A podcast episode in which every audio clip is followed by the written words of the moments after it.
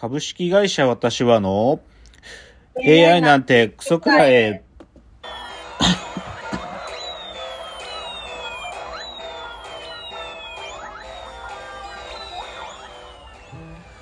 群馬が生んだ怪談時、株式会社私は社長の竹之内です。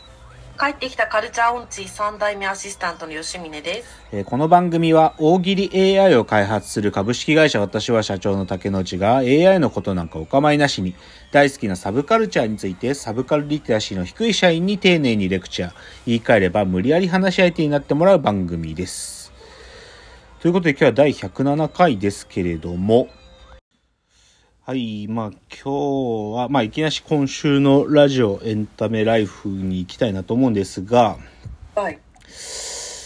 桑田がね、桑田？うん。桑田がまあコーチになって、うん。知ってる？桑田。じゃ桑田わかる。清原桑田。そうそう、く清原桑田の桑田が、まあ巨人のコーチになったんですよ。この春から。で、あのーバースデーっていうね、TBS でやってるスポーツドキュメンタリーの番組があるんだけど、それが先週、ちょっとそのコーチ桑田についての特集で、いやー、やっぱりね、楽しみだね、コーチ桑田は。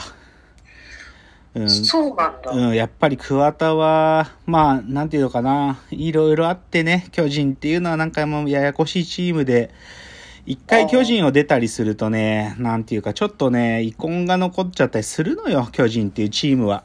で、桑田はさ、なんていうか、そのまま巨人で引退してくれたら何の問題もなかったんだけど、大リーグ挑戦したりしたから、こうちょっとね、桑田がコーチになるまでに時間かかり、すごくかかっちゃったんだけど、うん。まあ、ただ今、巨人は休場というか、あの、もう、なんなんとかせにはならんっていう状態なんで、まあ、桑田に、その、いやっとバトンが回ってきて、桑田がコーチやってんだけど、うんい。や、さすが桑田、もう、いいいよ。いろいろ、やっぱり選手のいいとこ引き出てる。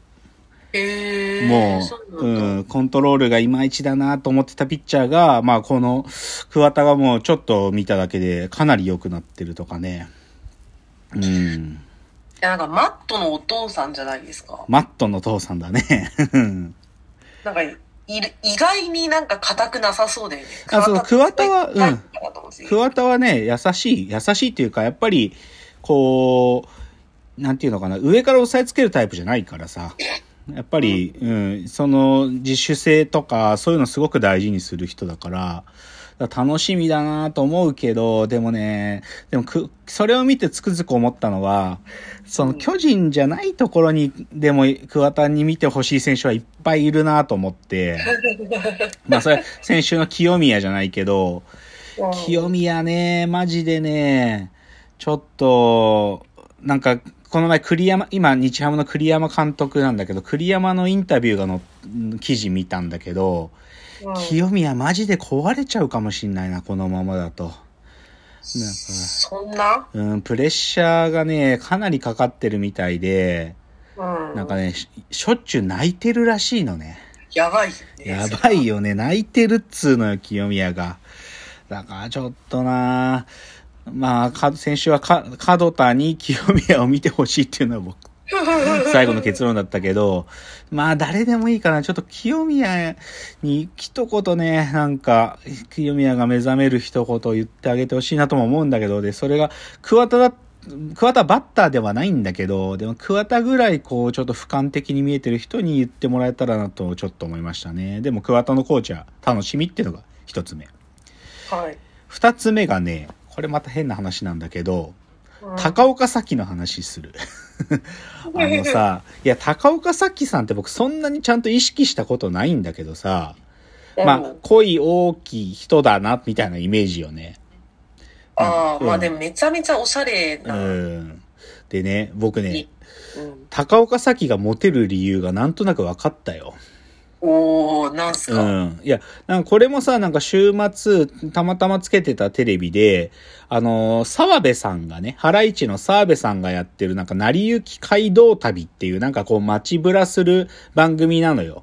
うんうんうん。で、そこに、えっ、と、澤部くんと、あの、のぶしこぶしの吉村くんと、あと高岡早紀が出てて、で、三人で秋葉原をブラブラするみたいな番組だったの。うん。でさ、最初はさ、なんか、その家電、家電、掃除機が買いたいとか言って、高岡早紀が、なんていうかこう、なんかね、こう、わがまま女優っぽい感じだったの。あ、もうこっち迷うな、どっちにしようとか言って、いい加減決めてくださいよ、みたいなやりとりだったわけ。うんうん。で、それで、ああまあ、女優だからな、まあ、なんていうか、我が強いな、とか思ってたんだよ。そしたらさ、次に行ったのがさ、なんか、こう、全国の物産を扱うみたいな、なんかこう、食品とかの、全国のこう、物産、なんか特産品館みたいなのがあって、うん、そこでなんか、うわ、すごいみたいな、なんか、柚子胡椒、こあそこの柚子胡椒とかあるとか、なんかまあ、全国のこう、いろんな食べ物ね。それがこう、バーッとすっごい集まってるところなんて。で、そこで、みんなテンションが上がっちゃって、じゃあここは別行動でそれぞれで買い物しましょうとかいう話になったわけよ。うんうん。で、それでさ、澤部くんとかさ、吉村とかもさ、あこれいいなとかさ、このラーメン食ったことないなとか言っていろいろ買ってるわけ。で、高岡崎も買ってるのよ、なんかね、チコチコ。そしたらさ、それで買って、え、いくらですかとか言って、あ、1万円も買っちゃったみたいな感じになってるわけよ。で、それで、でね、それで買い終わって、じゃあこの袋持ってみんなで次の場所行きましょうとか言った時に、はいっつって、二つの袋を澤部と吉村に入ってあげて、はい、お土産っつって、プレゼントっつって、買ってあげて。で、えー、とか言って、え？高岡さん、高岡さん自分のもの買ってたんじゃないの？とか言って、いや、なんか、ここプレゼントって思って、ホワイトデーじゃないや、バレンタインデーだからとかなんか言って、あげてんの、なんか。で、だからね、すっげえ気が利くんだと思う、多分、高岡崎って。あ端的に超気が利くんだと思う。うん。あ。ああ。うんで、で、だから多分お姉さんなんだと思う、すごく。ああ。うん。お姉さんっぽい感じなんだと思う。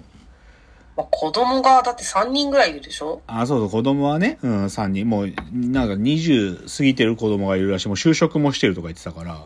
うん。だけど、いやでもなんか元来多分お姉さん気質だから、バカな男が結構クラクラってきちゃうんだなというのが、それ見て分かったよ。うん。まあ、あの美貌ですしね。まあ。そうそう、まあ綺麗だよね。なんか全然綺麗なままだしね。まあ。やっぱうんすごい綺麗ですようんね。やっぱバレエやってたのが大事なのかななんかバレエやってた人って結構ずっと綺麗なままじゃない？体型とかってこと？体型とか首のこのなんか細い感じとか。あ姿勢がいい、うん姿勢がいい。うん、そう。まあでもわかんない。そのわがまま女優だって演じてる可能性ありますからね。まあそう、可能性ある。そうそうそう。可能性ある。まあでもちょっとまあ、高岡早紀はこれはモテるわって思ったっていう ちょっとどうでもいい話ね。あとね、これさ、あの、吉見さん見てます？工藤館のドラマの俺の家の話見てます？あ、見てないんだあ、よ。見てない。これ、ぶうん言っちゃえば、その、プロレスラーだったやつがね、うん家業を継ぐ、親父が、その、介護が必要になったっつって、あ永瀬くんが元プロレスラーなんだけど、そうそうなってくね。はいはい。そうそう。で、えーっと、西田敏行が親父で、介護が必要になったからっつって実家に戻って、で、家業が、能、能の、な家元なんだよ、能の。はあ、はそう。はあ、だから、能の、ある意味、次の、あのーつ、もう本当は自分は継ぐつもりはなかったんだけど、継ぐって決めて実家に帰るって話なの。うん。で、なんだけど、プロレスも金がないからこっそり覆面レスラーとして出てるっていう、まあどっかで聞いたことがあるような話なわけよ。でさ、まあこれはまあでもまあその、その話の中身が、まあでも面白いし、すごい面白いし、ここ数回もなんていうか見るだけで幸せな気気持ちになるんだけど、ここでさ、でも今ね、ネット上でまた再評価されてるのが、うん。戸田恵梨香が可愛すぎるっていうせ 説なのよ。これね、ヒロインっていうかね、まあヒロイン、まあヒロインかな。その西田敏行の最初、5歳業みたいな役で出てくるんだけど、その後永瀬くんのことが好きになっちゃう、その介護をヘルしてくれるヘルパーさんみたいな役なんだけど、戸田恵梨香が。うんでもね、マジで可愛いのよ、ここの戸田恵梨香。えでもなんかさ、戸田恵梨香ってさ、うん。すごい不思議な顔してる人じゃない？卵みたいだよね。卵って、わかんなわかんないけど、うん。やなんか戸田恵梨香って、私の中で、なんか美人って言われるとなんかすごい不思議な感じがする。あそう可愛いんだけど、あ、そう。なんか高岡早とか、あーちょっと歯が出てるからかな。あいや、でもね、うん、でもネット上ではでもこの俺の家の話を見て、戸田恵梨香がマジで可愛いなっていう話が超出てて、ーでも戸田恵梨香がドラマに出るたびにその話にならない。なる。まあ、そのコ コロナになって、コロナで、なんていうか再放送が増えた時、戸田恵梨香最強説っていうのが出た、出回ったんだけど、でもちょっとまたこの俺の家の話で戸田恵梨香やばすぎるっつって、ちょっとネットで、で僕も見てて、あ、こ戸田恵梨香これ可愛いなって思うよ。うん、まあなんか可愛らしいよね。それはわかるよ。うん。まあちょっとそういう話が出てるんで。で、まあ俺の家の話多分あと1回か2回で終わっちゃうから、まあちょっとその戸田恵梨香がどうなるかっていうのは気になるな。というので、じゃあ最後今日の格言言って終わります。えー今日の格言。現実の忙しさに飲み込まれるなと。もうこれこれはもう自分へのエールです。もうちょっと今忙しい、本当忙しくて、ちょっとてんてこまい。で、それになんか飲み込まれそうになっているから、ちょっとよくねえなと思ってる最近。いどうしたんですか？や、忙しい、わかんない。なんか忙しいんですっげえ。すげえやること仕事。が、開発がいっぱいあるんですか？いや、開発でがね、まあ、いろいろやらなきゃいけないね。僕がどっちかってやらなきゃいけないことがたくさんあっちゃって、ちょっといろいろなことが滞ったりとか、なんか迷惑をかけたりしてるんで、ちょっと自分へのエールという感じです、これは。あ年度末だから。まあ、そう、いや、関係ないんだけどね。なんか、とにかくし仕事頑張れって話なんだけど。あーということで、ちょっと今日の格言は自分へのエールでした。では、コーナー入ります。